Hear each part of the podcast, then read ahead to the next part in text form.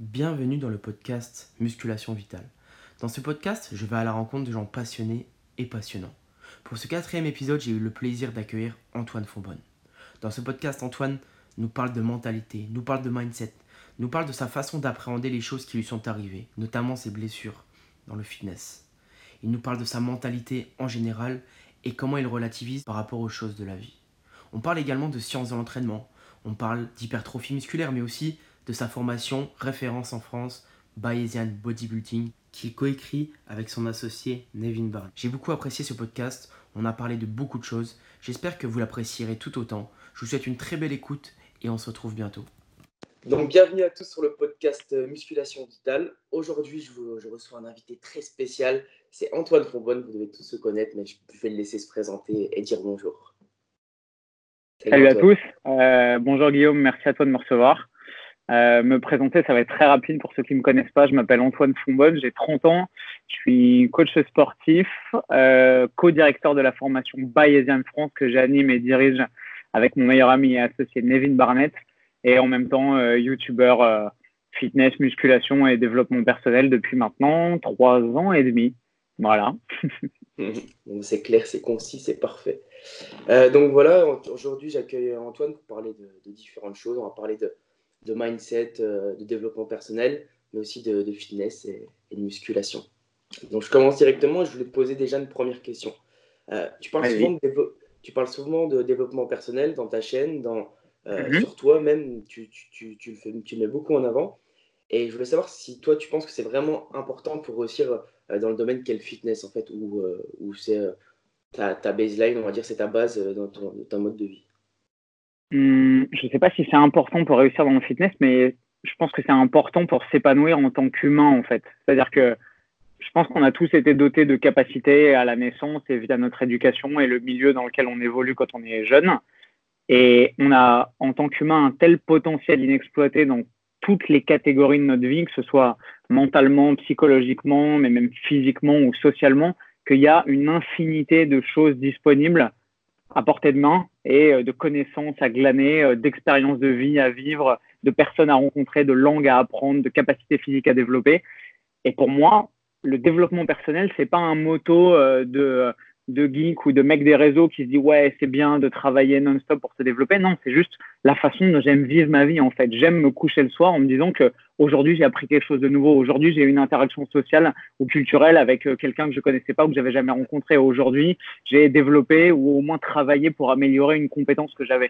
Tout simplement parce que je pense que c'est la façon euh, bah, de kiffer sa vie de la meilleure euh, façon possible. C'est simplement de la développer et de faire en sorte de d'être épanoui de plus en plus. Ça ne veut pas dire que je suis frustré parce que j'aime maintenant et que je cherche forcément à avoir plus systématiquement, mais c'est que, je sais pas, je suis mu par une immense curiosité de tout ce que la vie a à nous offrir et je suis intimement persuadé qu'on n'aura pas assez d'une seule vie pour tout expérimenter. Donc, euh, donc il n'y a pas de temps à perdre. Et pour moi, le développement personnel, euh, si c'est pas un besoin, c'est simplement une envie et, euh, et une impulsion naturelle.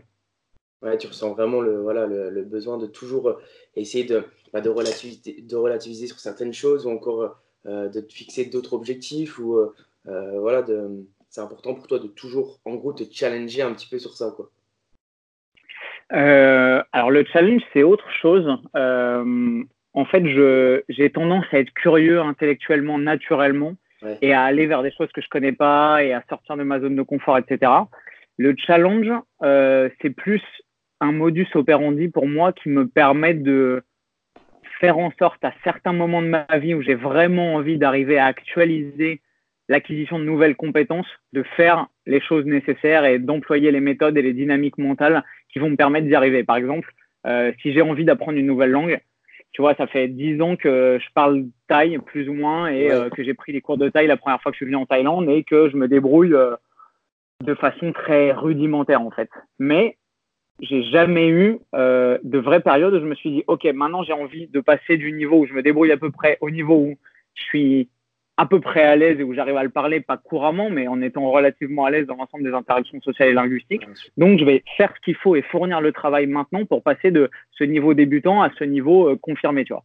Et ça, je l'ai jamais fait. Et en fait, le désir de mieux parler thaï et de m'épanouir euh, quand je suis dans un contexte, bah, typiquement en Thaïlande, entouré de gens qui sont thaïlandais et qui parlent la langue thaïlandaise, et ben en fait, ce désir, il est toujours présent quelque part dans ma tête, mais je l'actualise jamais parce que j'ai jamais, tu vois, fait en sorte de me dire, OK, maintenant je vais me fixer ce défi d'être régulier avec ma pratique, d'en faire une priorité et de consacrer un vrai moment dans ma journée, jour après jour, semaine après semaine, au quotidien, pour pouvoir changer ce désir en réalité. Et en fait, pour moi, le challenge, c'est ça. Quel que soit le domaine dans lequel je l'inscris, c'est simplement me donner les outils et organiser mes journées et mon quotidien en fonction d'une nouvelle priorité qui va me permettre d'actualiser un désir ou une compétence que j'ai envie d'acquérir en fait. Et je pense que c'est important et en plus il y a une espèce de tu vois de côté très enthousiasmant qui est que bah tu t'es rêvé parce qu'on a tous des fantasmes de, de, notre identité, de ce qu'on a envie de devenir ou de faire de nos vies.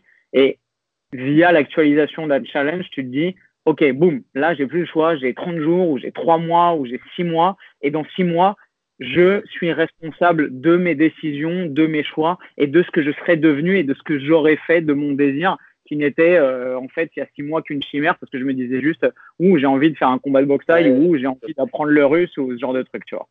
Et en gros, ce schéma-là, tu l'utilises un peu pour tous les domaines. En gros, tu, tu as l'idée et tu crées une planification avec des habitudes au quotidien, en gros. Alors, c'est pas c'est pas le, le, mode structurant de ma progression en tant que en tant qu'être humain euh, par défaut. Euh, le mode structurant de ma progression, c'est simplement la mise en place d'habitudes sur le très long terme.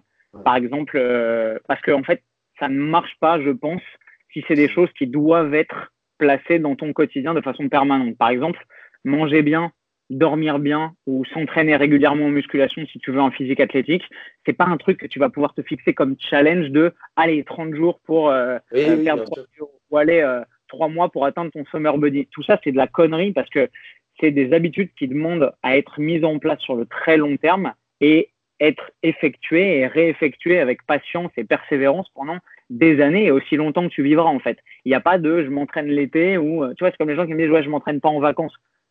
Pourquoi? C'est ton mode de vie en fait. Si, tu veux être sain et en bonne santé et athlétique, bah, tu t'entraînes tous les jours et tu manges bien tous les jours et tu dors tes 8 heures ou tes 9 heures en fonction de ce dont tu as besoin tous les jours. Donc pour ces, ces vraies constituantes, tu vois, structurantes de mon quotidien et de mon mode de vie, là, il n'y a pas de challenge. Parce que pour moi, m'entraîner, manger bien ou dormir comme il faut et prendre soin de ma santé hormonale, c'est pas un challenge. C'est simplement mon mode de vie et c'est ce qui structure.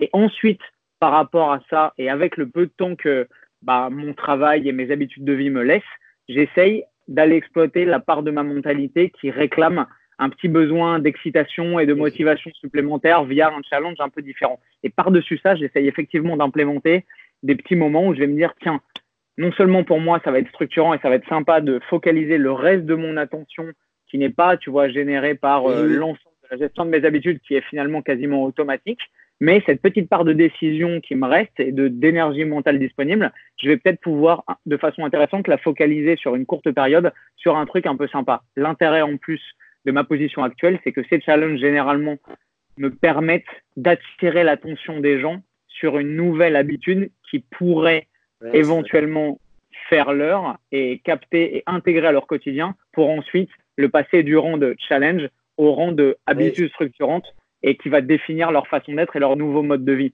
Parce que c'est un peu le rôle de mon influence, c'est d'attirer les gens et leur attention sur quelque chose qui est important et qui est peut-être négligé dans leur quotidien et de leur montrer à quel point il faut que ce soit structurant et à quel point c'est important s'ils veulent avoir en fait les résultats que pourrait leur apporter le mode de vie qu'ils n'ont pas encore réussi à construire. Ouais, d'accord. Ouais, c'est vrai que même quand tu sais l'English Thursday, là, c'était important. Et puis mmh. quand, quand, tu le mettais tous les, tous les jeudis en place, c'est vrai qu'au bout d'un moment, à force de te voir ça, tu te dis, c'est vrai que moi aussi, j'aimerais bien apprendre l'anglais. Et au final, le fait que toi, tu le fais, tu dis, mais vas-y, je vais essayer de, par exemple, lire un bouquin en anglais tous les jeudis, euh, en essayant de lire 10 euh, pages par, par jeudi, quoi. Mais c'est vrai que c'était assez intéressant de voir ça euh, quand tu sais tes habitudes-là qui étaient. Exactement, exactement. Je pense en plus que dans le challenge, il y a une composante extrêmement importante qui est l'obligation liée à la motivation extrinsèque. Tu vois, je te donne un exemple tout bête, mais quand j'étais en classe préparatoire, euh, le niveau qu'on avait en langue était extrêmement élevé. Les profs d'anglais et d'espagnol qu'on avait étaient tous normaliens. C'était des pointures intellectuellement. Même si le niveau des cours est très exigeant, bah, on progressait euh, à la vitesse de notre travail personnel et de notre investissement. Et en espagnol, en deuxième année, en Cagne, j'ai eu une prof qui nous obligeait toutes les semaines à apprendre 10 pages de vocabulaire par cœur. Et tu te dis, waouh, mais en plus du travail en prépa, des 40 heures de cours, des 6 heures de etc., c'est énorme. Et en fait, au début, la première fois qu'elle nous a annoncé ça à la rentrée, on s'est dit, ouais, mais c'est impossible, en fait. C'est juste pas réaliste, on va pas Et en fait, elle était tellement stricte et tellement sûre de ses méthodes et en même temps tellement compétente et crédible que je me suis dit, bon, je dois pas être le premier euh, qui reçoit ça comme indication. Je dois pas être le premier qui se dit, c'est impossible, euh, on va finir par faire un burn-out. Donc, je vais fermer ma gueule, essayer et on va voir quel fruit ça me rapporte.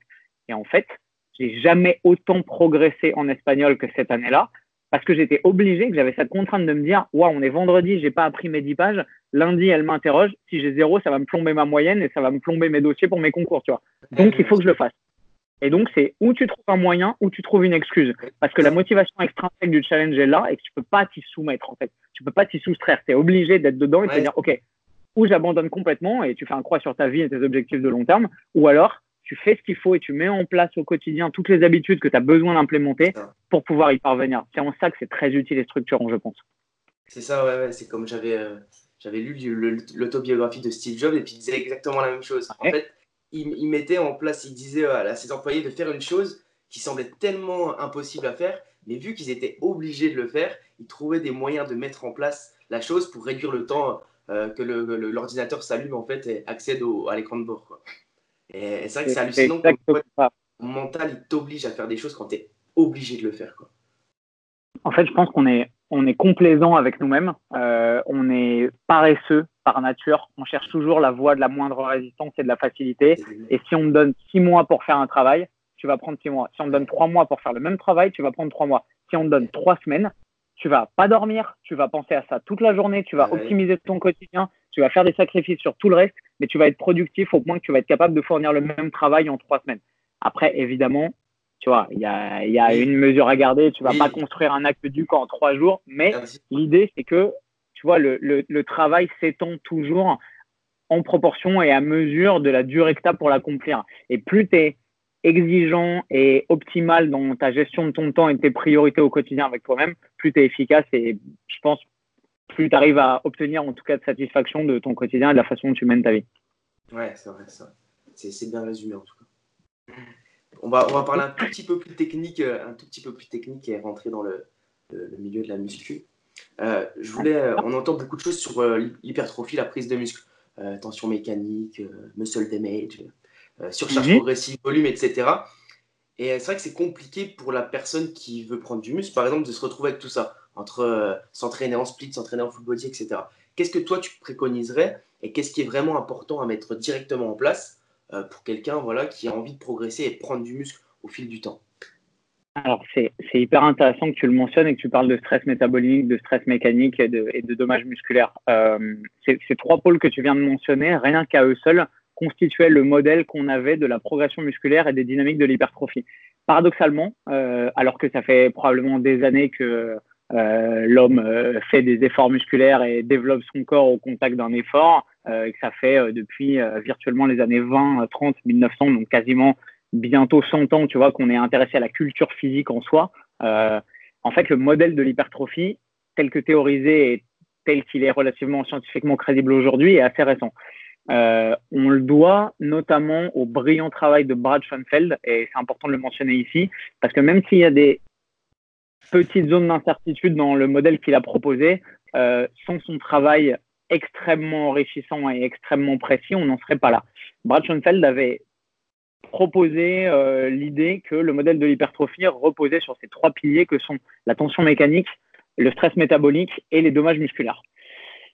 La réalité de la chose telle qu'elle se fait jour aujourd'hui est que, euh, aussi bien pour le stress métabolique que pour les dommages musculaires, alors qu'on pensait que c'était des vecteurs directs de l'hypertrophie, on sait maintenant que c'est des conséquences ou des sous-produits de la tension mécanique et qu'en fait, ces deux facteurs-là ne génèrent pas en soi et n'ont pas d'influence directe en soi sur l'hypertrophie. En tout cas, on n'en a pas de preuve directe. Pour ce qui est du stress métabolique, euh, on n'a pas de preuve directe, à part dans des cellules in vitro, que le stress métabolique ait un effet direct décorrélé de la tension mécanique sur les mécanismes de l'hypertrophie.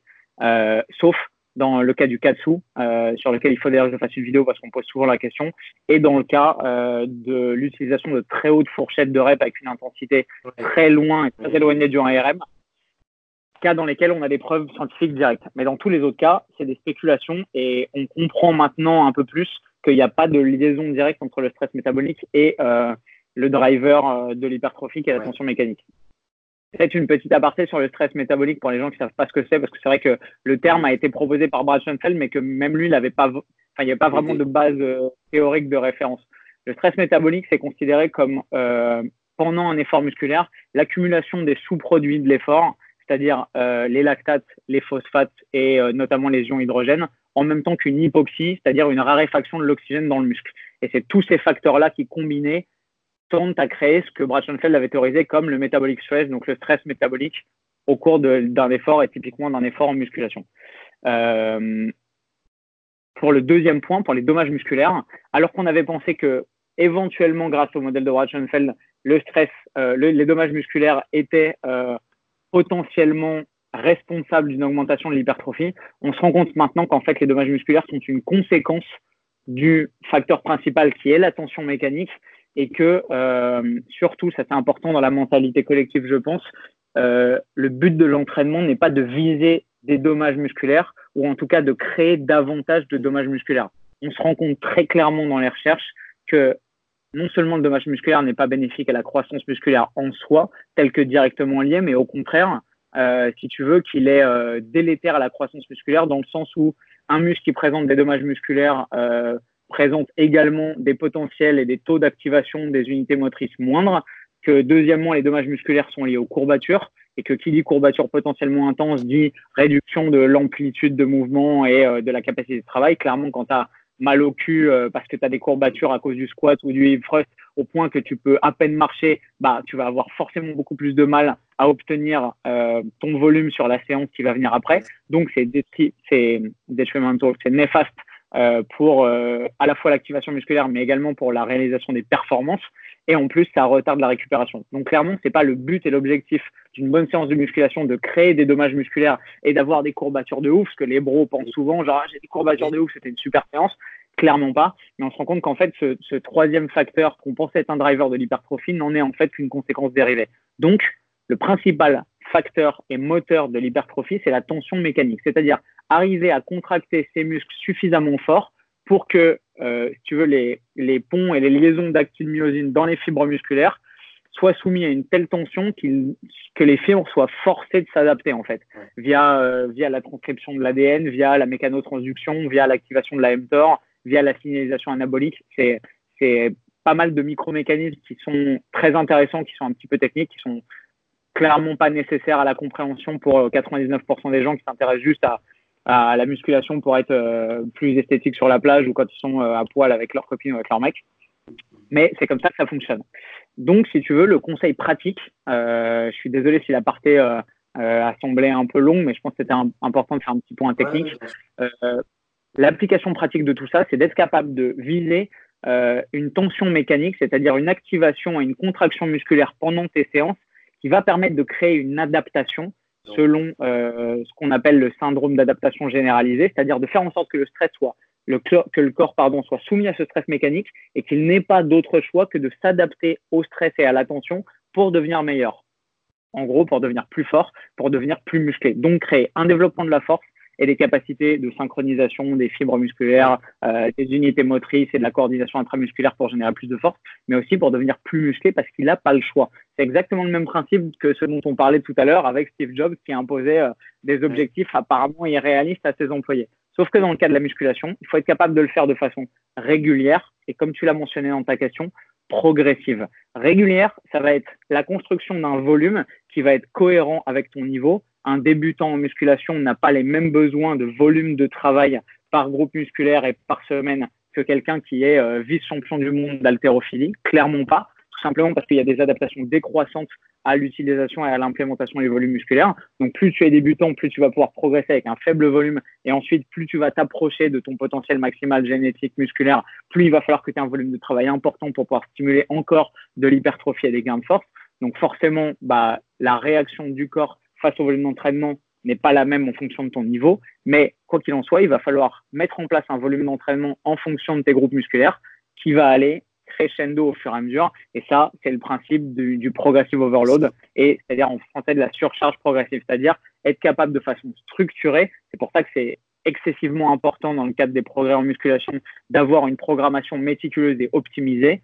Et c'est ce qu'on apprend à tous nos élèves dans le cadre de notre formation bayésienne, mais qui va te permettre tout simplement de demander à ton corps intelligemment et progressivement de plus en plus d'efforts face à des enjeux musculaires de tension, typiquement un volume, des intensités, des charges ou du temps sous tension de plus en plus important pour pouvoir s'adapter et devenir et plus fort et plus musclé, tout simplement. D'accord. Ouais. Ouais, je vois comment, comment tu l'amènes et comment une personne pourrait l'amener par rapport à ça.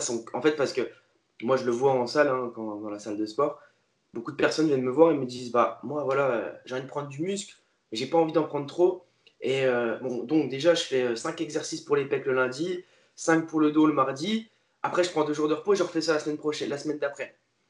Donc voilà, comment tu pourrais expliquer ça à quelqu'un, en fait, d'organiser son entraînement et de l'expliquer que par exemple, euh, un full body, ça va être plus intéressant au niveau réponse hormonale qu'un split euh, trois jours semaine, par exemple, tu vois.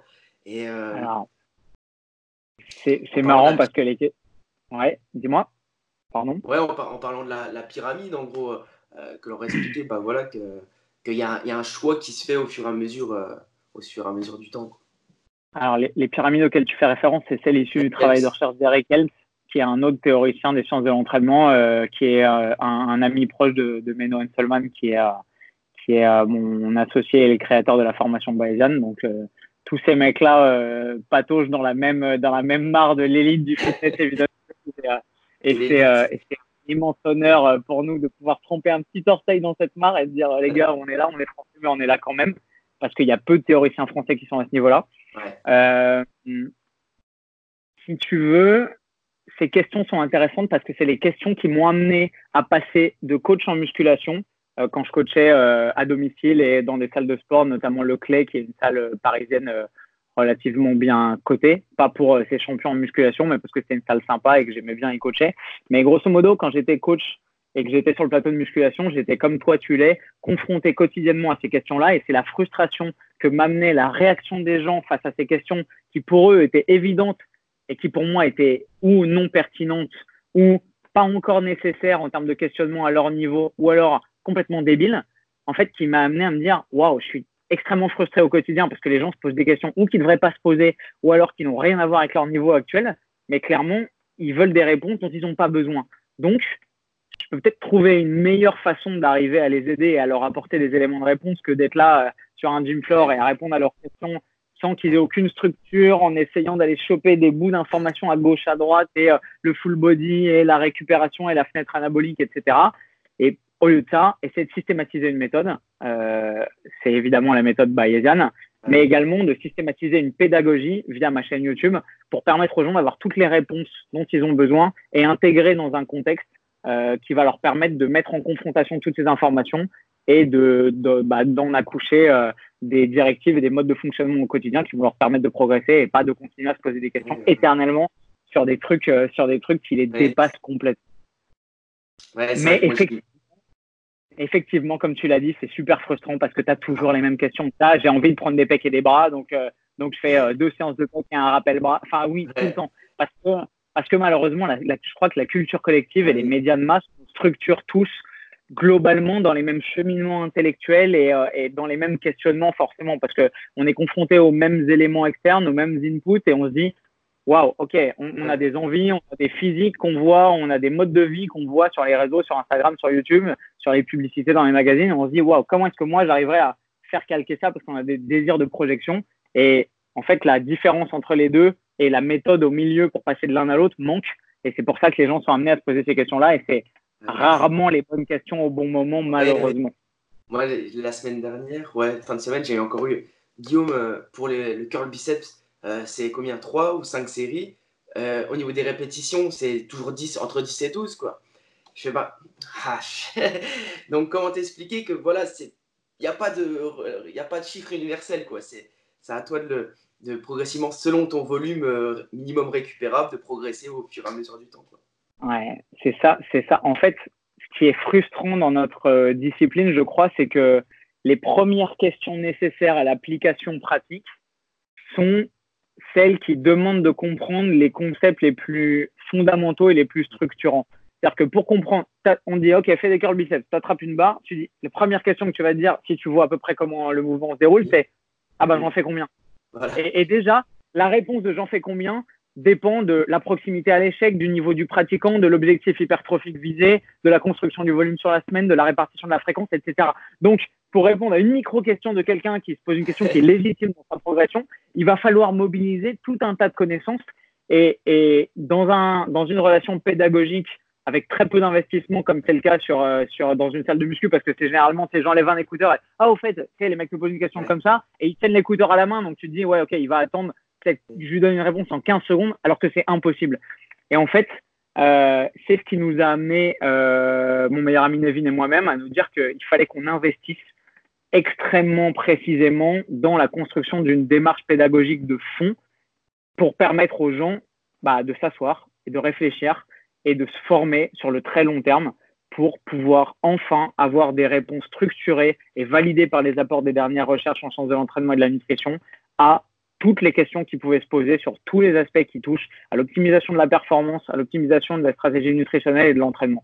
Parce que tu ne peux pas éduquer quelqu'un sur l'ensemble des compétences et des savoir-faire en musculation et en alimentation en 15 secondes. Malheureusement, si c'était possible, je pense que j'aurais essayé de chercher cette solution depuis longtemps, mais mais c'est comme tout, c'est un apprentissage moteur, synaptique, cérébral, en termes de connaissances, qui demande une vraie acculturation et un vrai travail sur soi-même. Et c'est aussi pour ça que c'est cool et qu'avoir un physique athlétique et un mode de vie optimisé, c'est un vrai cadeau et une vraie marque de succès dans tes stratégies de vie parce que ça demande du travail et ça demande de l'investissement personnel et qu'on passe pas du jour au lendemain d'un physique de crevette à, euh, au physique de Frank Zane euh, ou, euh, ou d'un, ou d'un presque bodybuilder avec un physique et un mode de vie optimal en trois semaines.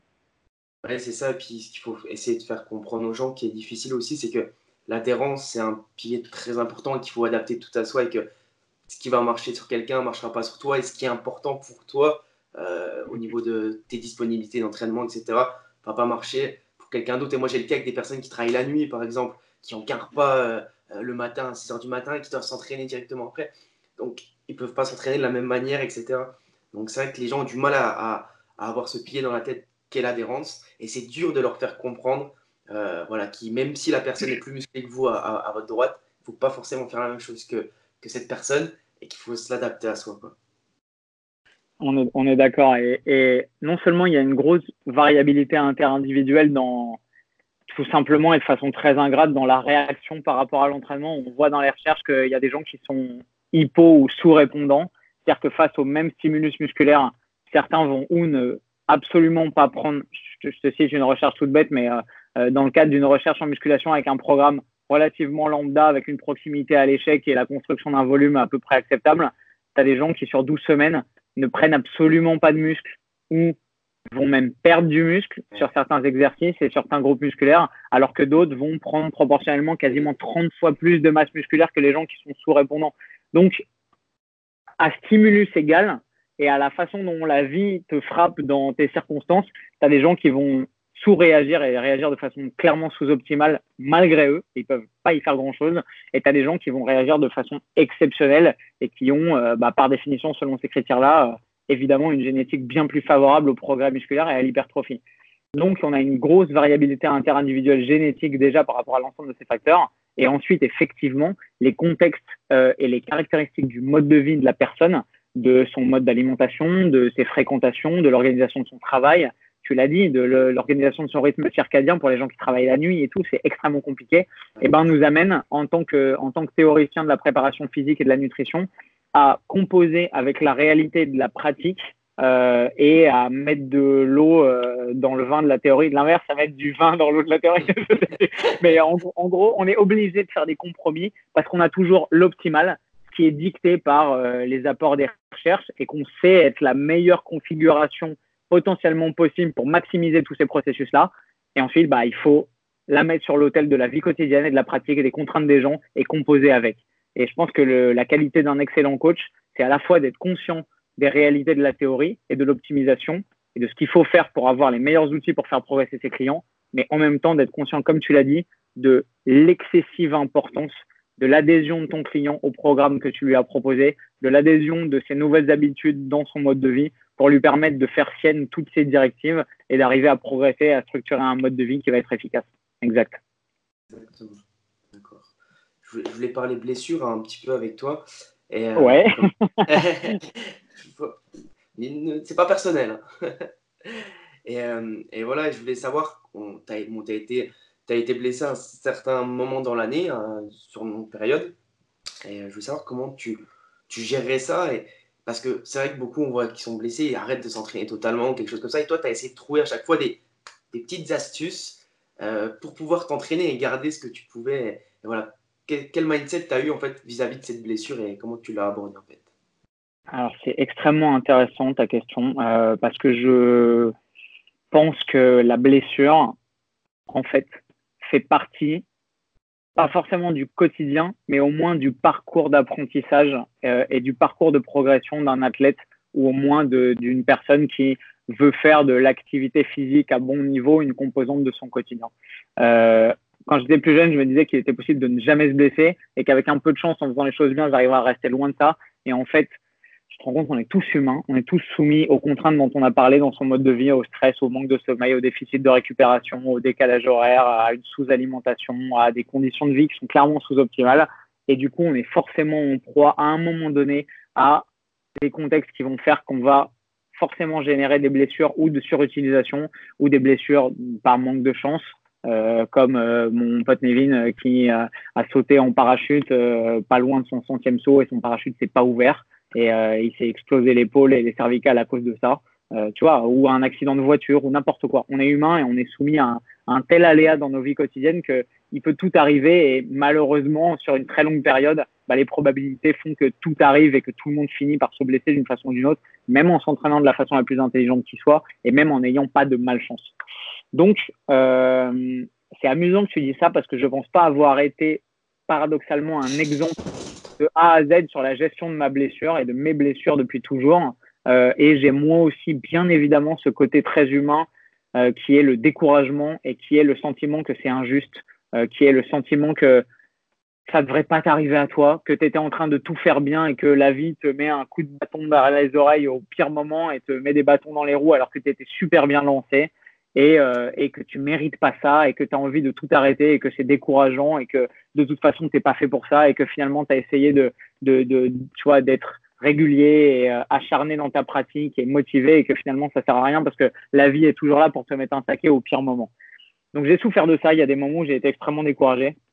Euh, il y a des moments, il y a des moments où j'ai eu envie de baisser les bras, de tout arrêter. Et en fait, je pense que il faut savoir dans les blessures, comme dans toute épreuve de la vie, faire la différence entre ses émotions à chaud, ses sentiments et la rationalité de sa pratique et de ses habitudes. Certes, au moment où tu te blesses, t'en veux à la terre entière, tu t'en veux à toi, tu dis mais je suis trop con, j'ai fait cet exercice, je m'étais mal échauffé, je sais que j'aurais pas dû, j'ai poussé une rep de plus, je me suis blessé, je me suis fait une sacroiliac au squat, etc.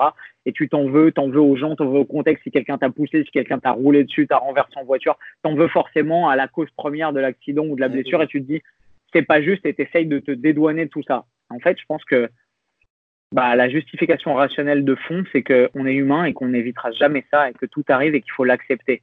Euh, je t'avoue que la méditation m'aide énormément là-dessus, sur, euh, sur le côté. Euh, c'est un truc que j'aurais jamais pensé utile dans ma vie et que j'aurais jamais fait il y a peut-être dix ans, où, où j'étais en, en perpétuel sentiment d'injustice en fait tu vois. Je me disais parce que je me suis pas mal blessé mine de rien dans ma carrière. Je suis, je suis relativement fragile faut pas se mentir j'ai un bon potentiel musculaire mais en termes d'attache euh, en termes de potentiel génétique j'ai j'ai les j'ai les tendons extrêmement fragiles j'ai les poignets les chevilles extrêmement fines tu vois j'ai les attaches j'ai les clavicules qui sont extrêmement saillantes etc j'ai des petits os j'ai des petits tendons j'ai des petites accroches j'ai des petites aponevroses et euh, et euh, je suis euh, potentiellement euh, moins résistant que la plupart euh, des gens à ce genre de contraintes. Donc, il faut que je sois deux fois plus intelligent. Il faut que je programme les choses de façon deux fois plus optimale. C'est aussi ce qui m'a poussé à devenir meilleur, tu vois. Mais bon, à, part tes faits de ça, quand j'étais plus jeune, je me suis fait pas mal d'entorses. Euh, tu vois, je me suis fait pas mal de fractures, etc. Et à chaque fois, je me disais, mais c'est pas juste. Pourquoi ça m'arrive C'est dégueulasse. ça fait chier. J'étais super bien parti. J'ai commencé la muscu, j'avais 24 ans quatre mois après, j'ai eu un accident de voiture où je me suis pété euh, la colonne vertébrale, euh, enfin un accident de scooter où j'ai percuté une voiture et euh, j'ai pas pu marcher pendant trois semaines et demie et j'ai pas pu faire de sport pendant quatre mois. Donc tu vois, je me suis, le premier truc que tu dis c'est wow, c'est abusé, euh, j'étais super bien parti, je commençais à me construire un physique et à mettre en place un vrai mode de vie. Et là, il faut tout que je reprenne à zéro. Et en fait, c'est l'histoire de la vie, tu vois. C'est le poème de Rudyard Kipling qui dit euh, si, tu peux voir l'ouvrage de ta vie euh, détruit en un instant et, et sans sourciller te mettre à reconstruire, c'est exactement ça, en fait. On est soumis à ça. Et tu as des gens qui se mangent des tsunamis sur la gueule, des tremblements de terre, qui voient leur maison, leur famille sombrer, l'ouvrage de leur vie et qui se suicident pas pour autant et qui se disent pas ok c'est bon vas-y j'abandonne tout et qui balancent pas tout et qui juste acceptent leur sort parce que c'est une vraie force d'accepter les choses telles qu'elles sont je pense et qui se disent ok move on accepte forcément il y a une part de tristesse il y a une part de sentiment d'injustice il y a une part de deuil mais au-delà de ça on est des humains et ce qui nous caractérise le plus que ce soit dans les mécanismes de l'hypertrophie ou dans notre progrès en tant qu'espèce humaine à la surface de la Terre, je crois que c'est notre capacité d'adaptation. Et que incarner cette capacité d'adaptation et être résilient et être capable d'avancer et de continuer à vivre quoi qu'il arrive, c'est la plus belle expression de la singularité de l'espèce humaine et c'est un peu notre devoir en tant qu'homme. Donc, comment j'ai fait pour rester motivé dans ces blessures? Parce que je pars dans un côté complètement hippie et ésotérique, j'en suis désolé. C'est ce que j'ai, c'est ce que j'ai en termes de mindset en ce moment, euh, parce que je pense que pour chaque implémentation, tu vois, de stratégie physique, il faut derrière une rationalité euh, psychique ou, euh, ou peut-être mental, mais tu vois, il, faut avoir euh, un backup ah derrière et une rationalité de te dire je fais ça pour ça et je sais que je le fais ça et ma motivation profonde c'est ça. Donc ça c'était la motivation profonde. Pour ce qui est de la mise en place, en fait, si tu arrêtes de couiner sur ton sort et de te morfondre parce que tu es blessé, tu te rends compte qu'il y a toujours une infinité de possibilités. C'est pas parce que tu as une entorse de la cheville que tu peux pas continuer à travailler entièrement ton haut du corps, continue à développer ton développé couché, tes tractions. Alors certes, tu vas pas utiliser un leg drive sur ton développé couché, tu vas pas faire de corde à sauter, mais, mais tu peux tout continuer à travailler, sauf du squat, sauf de la presse à cuisse, mais tu vas pouvoir faire du leg extension, du leg curl, tu vas pouvoir bosser tes fessiers, tu vas pouvoir faire du hip thrust unilatéral, tu vas pouvoir accorder de l'attention à tout ce que tu as négligé depuis le début et voir les choses autrement. Il y, a un, il y a un bouquin de Stuart McGill que je n'ai pas lu, euh, je vais me permettre de le citer sans l'avoir lu, mais tu vois, ça fait partie des trucs. Il faut que je lise et, et j'ai pas le temps de le lire. Il faudrait que, il faudrait que, je l'achète et, qui, s'appelle The Gift of Injury. Euh, Stuart McGill, c'est le mec qui a théorisé euh, probablement euh, une des, un des systèmes les plus intéressants en termes d'intégrité vis-à-vis des blessures du dos notamment. Euh, et il a un système qui s'appelle le Big Free, qui sont trois mouvements que les gens peuvent faire au quotidien tous les jours pour préserver l'intégrité musculaire et anatomique de leur dos et éventuellement l'améliorer sur le long terme.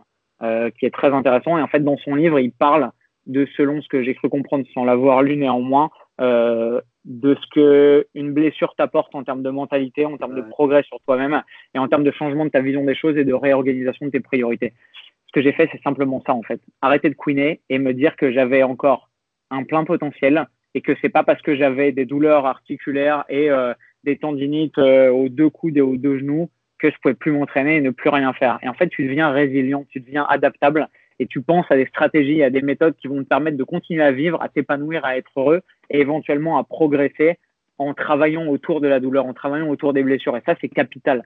Ne serait-ce que parce que physiologiquement, rester physiquement actif dans le cadre d'une blessure améliore la récupération. Alors que quand on est feignant et qu'on essaye de se soumettre au moindre obstacle, on se dit ah bon bah je suis blessé, j'arrête complètement, ça va guérir plus vite. C'est pas le cas dans les recherches, on voit que la récupération physiologique suite à une blessure est meilleure quand on a des sujets qui sont actifs à cause euh, de l'augmentation du flux sanguin, à cause de euh, l'augmentation euh, du transfert des déchets métaboliques liés à une blessure, à cause de la réduction et tu vois du, du transfert de, de, des degrés d'inflammation et de l'activité inflammatoire au niveau des cicatrices, par exemple. Il y a plein de facteurs qui montrent que plus tu es actif, ne serait-ce que physiologiquement, plus tu vas guérir vite. En plus, en termes de mentalité et de d'être capable de sortir du trou noir dans lequel une blessure te met psychologiquement et te dire là-bas il y a de la lumière au bout du tunnel et si je marche suffisamment patiemment et suffisamment longtemps, je vais arriver à en sortir. Là, il y a une solution. Et c'est comme ça que j'ai fait. En fait, le truc génial, c'est que là, bah, tu vois, les blessures que tu as mentionnées qui datent de l'an dernier, où j'ai eu d'abord une tendine du coup de gauche très importante, ensuite une épitrocléite du coup de droit, et ensuite euh, carrément une, une grosse, euh, une grosse inflammation du tendon patellaire euh, au niveau du genou gauche je me disais que j'étais foutu et qu'il n'y avait plus aucun membre qui marchait et que je pouvais plus faire de mouvements euh, de musculation quasiment. Et ben en fait, en travaillant petit à petit, comme ça, en adaptant mes contraintes, en adaptant mes charges, en utilisant des techniques de préhabilitation comme le Katsu dont on a parlé tout à l'heure, par exemple, en adaptant mes intensités, en modifiant un peu mon split pour changer ma récupération, en optimisant mon sommeil et en faisant tout ce que j'avais négligé de faire depuis longtemps, et ben en fait, je commence à me remettre sur pied euh, et je commence à pouvoir me réentraîner à peu près comme il faut pas forcément de façon à 100% par rapport à si j'étais totalement sain et valide, mais de façon optimale par rapport à mon contexte et par rapport à mes contraintes du moment. Et c'est ça qui est capital. Et ça me rend tout aussi heureux, paradoxalement, que quand j'étais à 100% et que j'avais des charges deux fois plus importantes et que j'étais plus musclé que maintenant et plus en forme, etc. Mais comme on dit dans la pub pour euh, la Française des Jeux, c'est le jeu, ma pauvre Lucette. Et c'est comme ça que ça c'est vrai que c'est ce à quoi aussi sert le développement personnel parce que c'est beaucoup théorique au départ et on se dit que voilà, le développement personnel, ça nous dit beaucoup. Quand on aura un échec, c'est à nous de l'appréhender d'une façon euh, voilà, différente et d'apprendre de ça pour se relever. Et on se dit oui, oui, c'est vrai, c'est vrai. Et puis quand ça nous arrive, vraiment sur le, sur ça nous arrive, là, c'est vraiment la pratique et c'est là qu'on doit apprendre ce qu'on a appris avec le développement personnel et se servir de cet échec pour avancer, comme tu le dis, et, trouver des astuces, trouver des, des choses pour, euh, qui vont nous permettre de nous remettre sur pied et relativiser, surtout relativiser. C'est exactement ça. Je crois que c'est Mike Tyson qui disait euh, In a fight, everybody has a plan until he gets punched in the face. C'est genre tout le monde a un plan dans la vie avant de se prendre un coup sur la gueule, tu vois. Et ça, c'est la métaphore du combat de boxe, c'est la même que celle de la vie en général. On a tous des envies, des plans, des parcours et des plannings jusqu'à ce qu'il y ait un obstacle.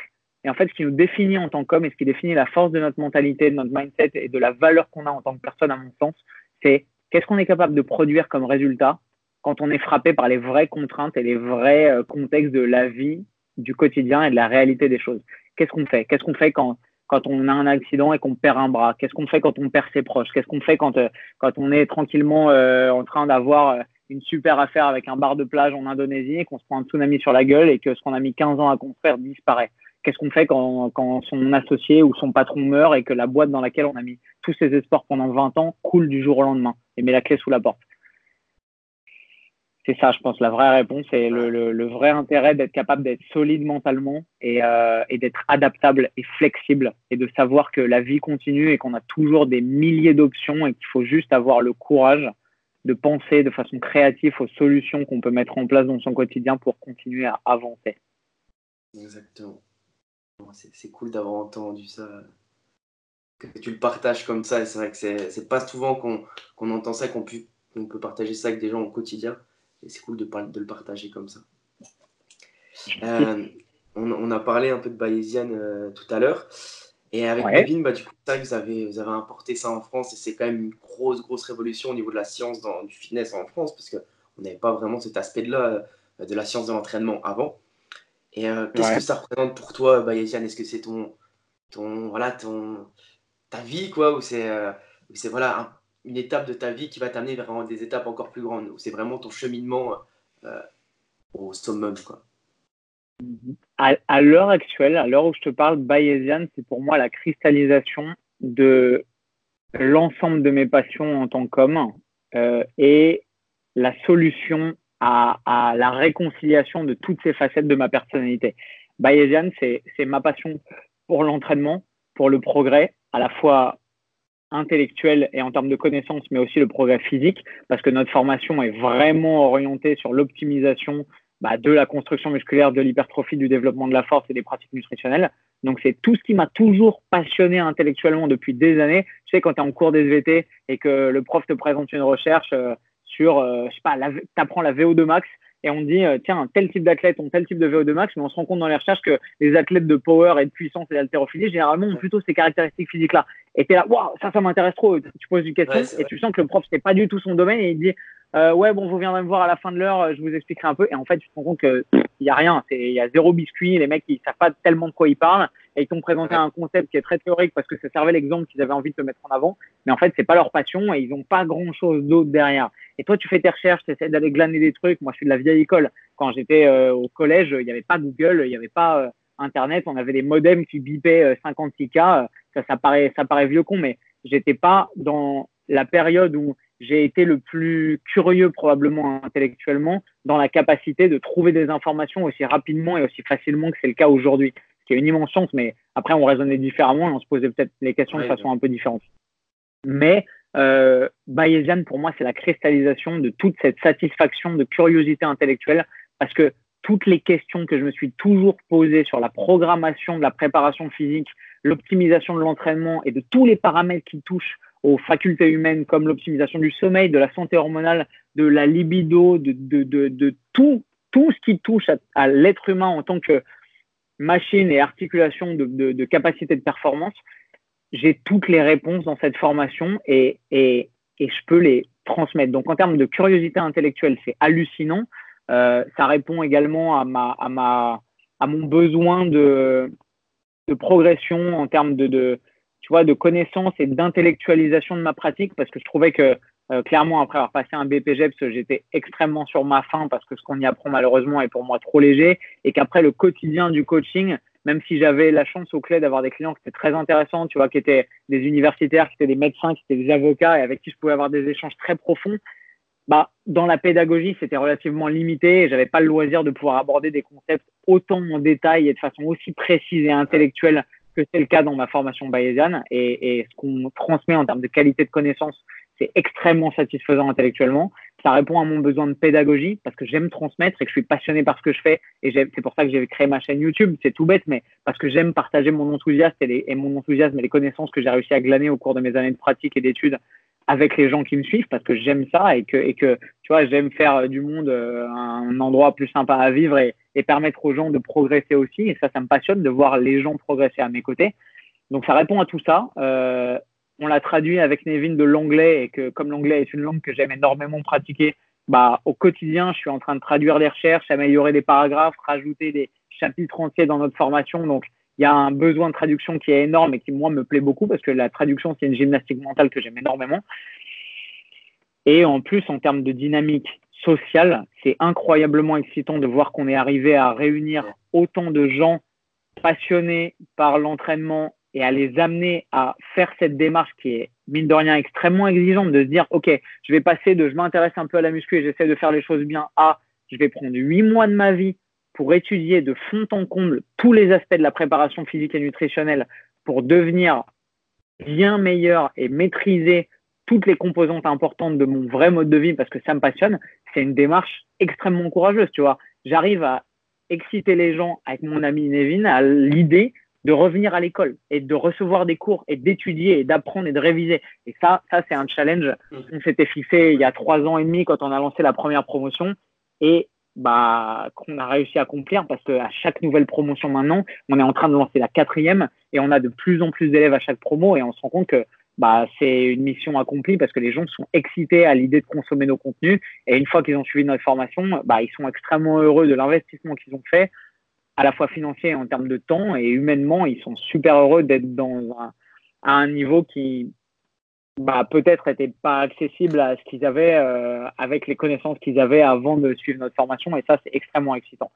La dernière composante, euh, c'est que, comme je l'ai mentionné tout à l'heure, j'ai, euh, en fréquentant Meno et l'équipe de recherche bayésienne, notamment, parce que Meno dirige une équipe de chercheurs qui sont tous, c'est bête, mais ils sont tous plus diplômés que moi, ils sont tous plus intelligents que moi, ils sont tous plus calés dans ces domaines-là. Et c'est extrêmement stimulant intellectuellement de me rendre compte que malgré l'ensemble des connaissances modestes mais réelles que j'ai réussi à accumuler au fur et à mesure de mes années de pratique, je suis au contact au quotidien de gens qui sont tellement plus avancés que moi. C'est ça rend extrêmement humble et, moi, tu vois, ça pourrait décourager certains en disant ouais, ils sont trop loin parce que clairement ils ont tous fait, euh, tu vois, Harvard, Oxford, Cambridge ou le MIT, donc c'est des des pointures, c'est le genre de personnes avec qui, quand tu es à table avec eux, tu te rends compte que tu n'es pas au niveau. Et en fonction de ta mentalité, ça peut ou t'amener à dire waouh, ils sont clairement au-dessus, ok, ça me décourage, je me sens pas bien, etc. Ou alors, ça peut te permettre, si tu as cette mentalité de progrès et de curiosité intellectuelle, de te dire ils sont tellement élevés que je vais profiter de leurs connaissances, je vais profiter de leur savoir-faire et je vais booster mon niveau de maîtrise à un point que j'aurais probablement pas euh, cru possible avant de rencontrer ces personnes-là. Et pour ça, c'est extrêmement, extrêmement stimulant de pouvoir être invité à des conférences, les voir parler euh, Borch Fargelli, Brachenfeld, Greg Nichols, Meno, et, de, voir qu'on est à notre humble niveau considéré comme faisant partie de cette élite intellectuelle de la préparation physique et des sciences de l'entraînement et de la nutrition. Et ça, c'est une satisfaction intellectuelle énorme, bien sûr. C'est vrai que c'est énorme de tomber avec des, des mecs comme ça qu'on voit que dans les études ou que qu'on lit, en fait, on lit leur étude. Bah, à mon niveau, moi, je, je, lis leur étude et je me dis, voilà, être à côté d'eux, c'est ça doit être fou, quoi. Ils doivent t'apprendre des trucs. Et, puis, c'est vrai que voilà, ça te donne envie d'être dans une pièce avec eux et d'apprendre encore plus parce que si tu es le plus intelligent dans la pièce et c'est toi qui as le plus de connaissances, tu pas au bon endroit. Euh, c'est exact, c'est exactement ça, c'est exactement ça. Et clairement, tu vois, Meno essaye de réunir l'équipe de recherche euh, et les différents intervenants des différents cours, parce que maintenant la méthode bayésienne existe en France, puisqu'on l'a apportée en France il y a trois ans, mais elle existe également en Espagne, euh, puisqu'on a Luis Villasenor, qui est un Mexicain, qui l'a, traduit en espagnol et qui l'a importé dans le monde hispanophone et au Mexique. Euh, elle existe en anglais, évidemment, elle existe en hollandais, puisque Meno l'avait originellement créé en hollandais. Et là, il y a une version norvégienne qui va voir le jour. Donc, on a des mecs un peu partout et c'est une espèce de diaspora euh, intellectuelle euh, et des passionnés de, de la connaissance et de la fonte. Et on voit que ça, ça s'étend, euh, ça gagne de l'ampleur, ça gagne de la force, ça gagne de la cohérence. Et quand Meno, il fait ça généralement une fois par an ou deux fois par an, essaye de tous nous réunir et qu'on a la chance de pouvoir être tous dans la même pièce, tu sens que tu es dans une espèce d'ambiance électrique qui, qui, qui est incroyable à vivre et c'est une expérience géniale, géniale. C'est vraiment cool c'est cool. C'est bien que ça soit comme ça et que ça, ça, vous plaise à tous les deux, à Nevin et à toi. Quoi. Je crois aussi. Donc voilà, je vais, je vais finir avec deux, deux petites questions que j'ai l'habitude de finir et puis euh, Dis-moi. Alors la première, c'est que euh, qu'est-ce que tu dirais à ton toi de 20 ans en fait? Qu'est-ce que tu lui dirais euh, ton un seul conseil? Si tu avais un conseil à lui dire, ça serait quoi? Euh... C'est intéressant parce qu'on a toujours envie d'avoir les connaissances qu'on a à 30 et et en même temps la candeur et euh, les attentes de la vie qu'on a quand on a 20 ans. Mais euh, en fait, j'ai progressé, je crois, que dans le bon sens depuis 10 ans. Et si j'avais un conseil à me donner, ce serait euh, faire pas de temps. Tu vois, j'ai pas perdu de temps sur mes études parce que quand j'avais 20 ans, j'étais déjà en master 1. J'avais sauté des classes, je suis allé très vite. Euh, j'ai investi beaucoup sur ce plan-là. mais en fait, je me rends compte en vieillissant que certes, ce, besoin de curiosité intellectuelle été là et avait besoin d'être satisfait et alimenté. Mais en même temps, si j'avais su qu'à 30 ans, je serais autant passionné de préparation physique et d'entraînement, j'aurais commencé à m'entraîner en musculation euh, beaucoup plus tôt et j'aurais pas attendu 24 ans d'être dans un contexte où j'avais plus de temps parce que j'avais fini mon master pour pouvoir commencer à m'entraîner. J'aurais fait les choses de façon moins optimale, mais j'aurais commencé à pousser beaucoup plus tôt. Ça, c'est certain. Euh, et pour le reste, euh, je crois pas avoir fait beaucoup d'erreurs. Euh, j'ai pas, j'ai pas été trop frileux. J'ai peut-être être plus constant, tu vois, sur des trucs. J'ai peut-être été un peu trop curieux à courir à gauche, à droite, à essayer un sport, en essayer un autre, à, essayer une langue, etc. Peut-être que j'aurais aimé être plus constant sur un truc et être plus patient, mais en même temps, c'est ma personnalité, c'est comme ça que j'aime progresser dans la vie. Donc, euh, donc, à part le fait de commencer plus tôt, ce qui me passionne maintenant, je pense que j'aurais pas changé grand chose parce que je suis très satisfait de la façon dont j'ai progressé ces dix dernières années, mais de rien Et la dernière question que je veux savoir, c'est que quel livre tu conseillerais euh, à, à, nous, lecteurs?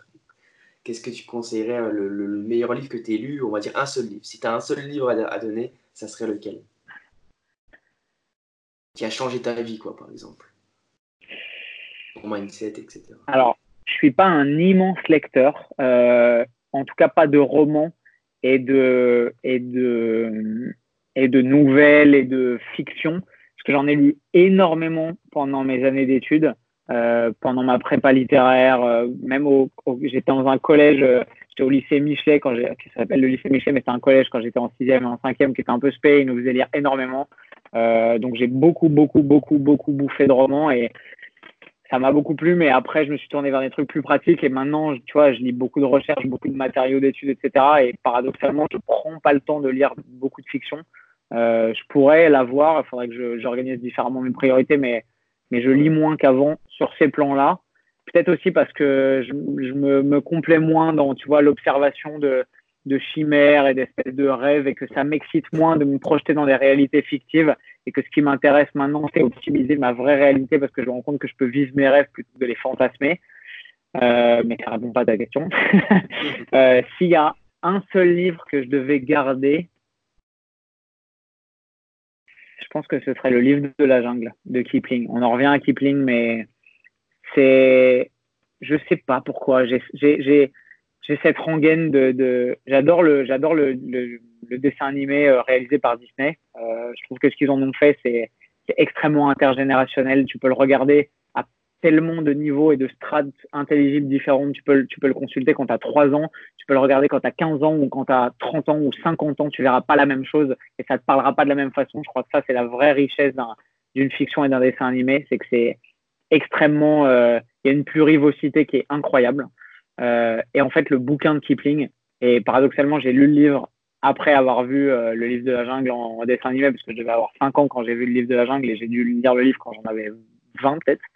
Euh, le livre est d'une poésie et à la fois d'une efficacité et d'une profondeur en termes de questionnement sur le sens de la vie et ce que ça peut t'apporter, etc., qui est extrêmement touchante. Je ne sais pas si en le lisant aujourd'hui, ça me parlerait autant. Euh, je vais le relire. C'est un livre qui est très court en plus. Euh, J'ai tendance à aimer les, les choses qui peuvent se mettre en application de façon rapide et j'ai du mal maintenant avec les bouquins de 500 pages qui, tu vois, qui tournent autour du pot. Quoi. Euh, j'ai, maintenant, j'ai besoin d'être, euh, d'avoir des réponses euh, efficaces et j'ai de moins en moins de temps à perdre dans mon quotidien. Donc, j'aime bien avoir des trucs qui se lisent vite, même si c'est un peu un affront à la grande littérature parce que parce qu'il y a des chefs-d'œuvre qui font 1500 pages et que tu les résumeras pas en 15 pages. Mais je pense que le livre de la jungle se situerait tout en haut de tout en haut de l'étagère de mes bouquins à retenir dans une autre stratégie, j'ai découvert une appli qui s'appelle Cooper récemment, ah qui permet d'écouter des. Tu vois, j'étais, j'avais Audible il y a 4 ans, et en fait, j'étais pas fan d'Audible parce que euh, je me rends compte qu'en écoutant en anglais, j'arrive pas à m'imprégner des contenus et des idées. cest j'entends, je me dis, ah, c'est stylé et tout, mais ça me pénètre pas. J'arrive pas le lendemain à, à, me souvenir spontanément des choses que j'ai entendues. Ça passe dans ma tête, c'est cool, mais ça glisse, malheureusement. J'ai une plus faible rétention en anglais que c'est pas ma langue maternelle et que je la maîtrise probablement moins bien. Donc j'étais passé à Audible français et en fait Audible français, déjà il y avait beaucoup moins de contenu intéressant et en plus les contenus qui étaient intéressants, la moitié que j'ai écouté, ils étaient avec des accents québécois lus par des Canadiens et en fait c'est bête mais j'arrivais tellement pas à m'identifier au locuteur et au contexte avec les accents qui étaient déformés et l'utilisation des mots qui n'était pas du tout la même que la nôtre que contextuellement j'arrivais pas à me mettre dedans en fait. J'entendais ça et je me disais ça sonnait bizarre et j'y arrivais pas. en fait, j'ai décroché d'Audible et je trouvais ça, bah, alors que ça aurait pu être un formidable outil pour moi, bah, c'est pas un outil qui a été efficace dans, dans ma progression. Et en fait, avec Cooper, c'est pas le même process. On te lit pas des audiobooks, euh, mais on te les résume. Euh, et en fait, as des gens qui parlent avec des voix relativement normales, euh, qui ont une structure mentale relativement optimale aussi. Donc, l'organisation des connaissances qui sont tirées des bouquins est à peu près logique et bien foutue. Et en fait, ils arrivent à résumer certains livres de façon assez efficace et intéressante. Et tu as des bouquins qui, que j'aurais probablement pas lus parce que je me serais dit, ouais, ça fait 300 pages. Ouais, peut-être que c'est intéressant, il y a deux, trois idées à en tirer, mais j'ai autre chose à faire, j'ai d'autres trucs, donc je vais pas me mettre dedans parce que ça m'intéresse pas tant que ça.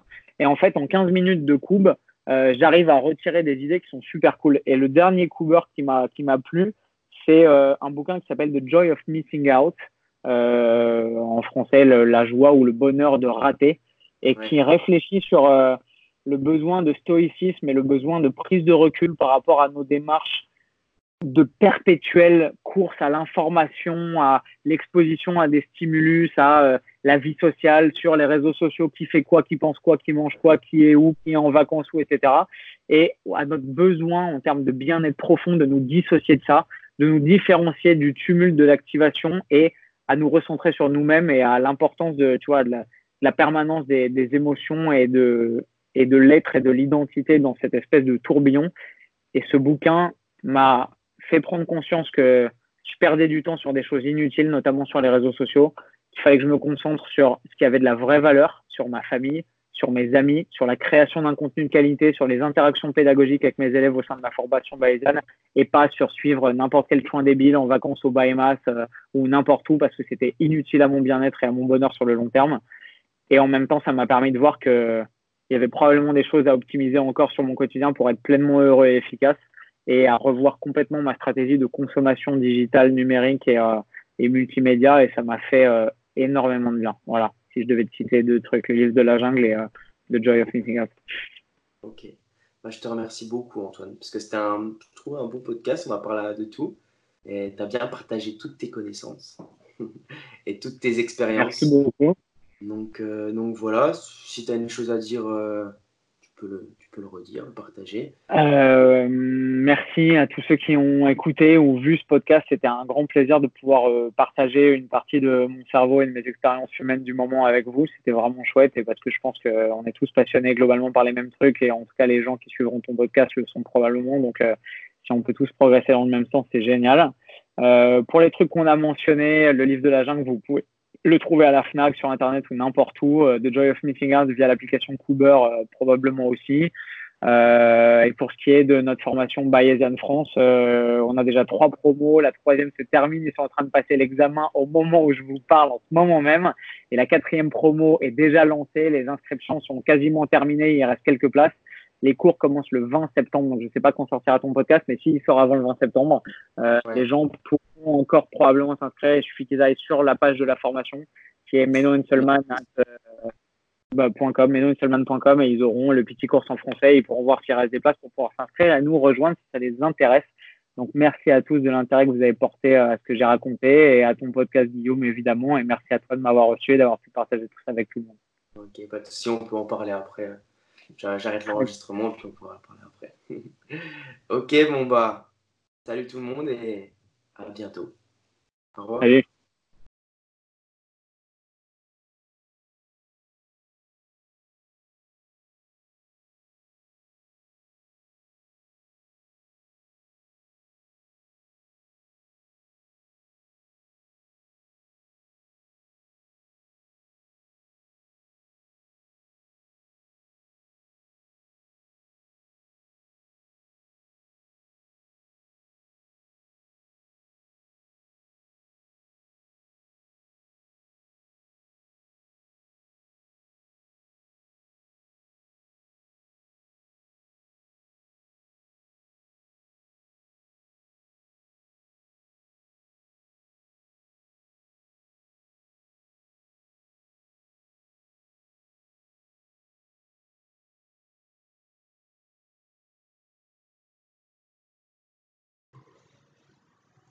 Bienvenue dans le podcast Musculation Vitale.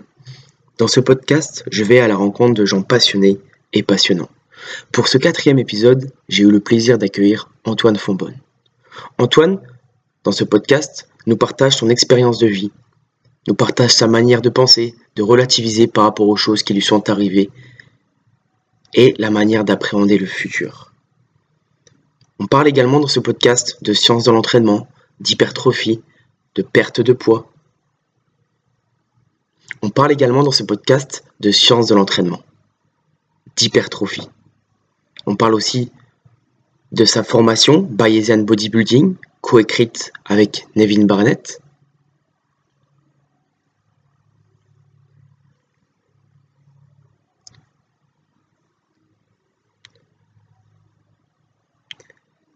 N'hésitez pas à écouter le podcast en plusieurs fois car il est assez long, mais tout autant intéressant. Je vous souhaite une très belle écoute, à bientôt.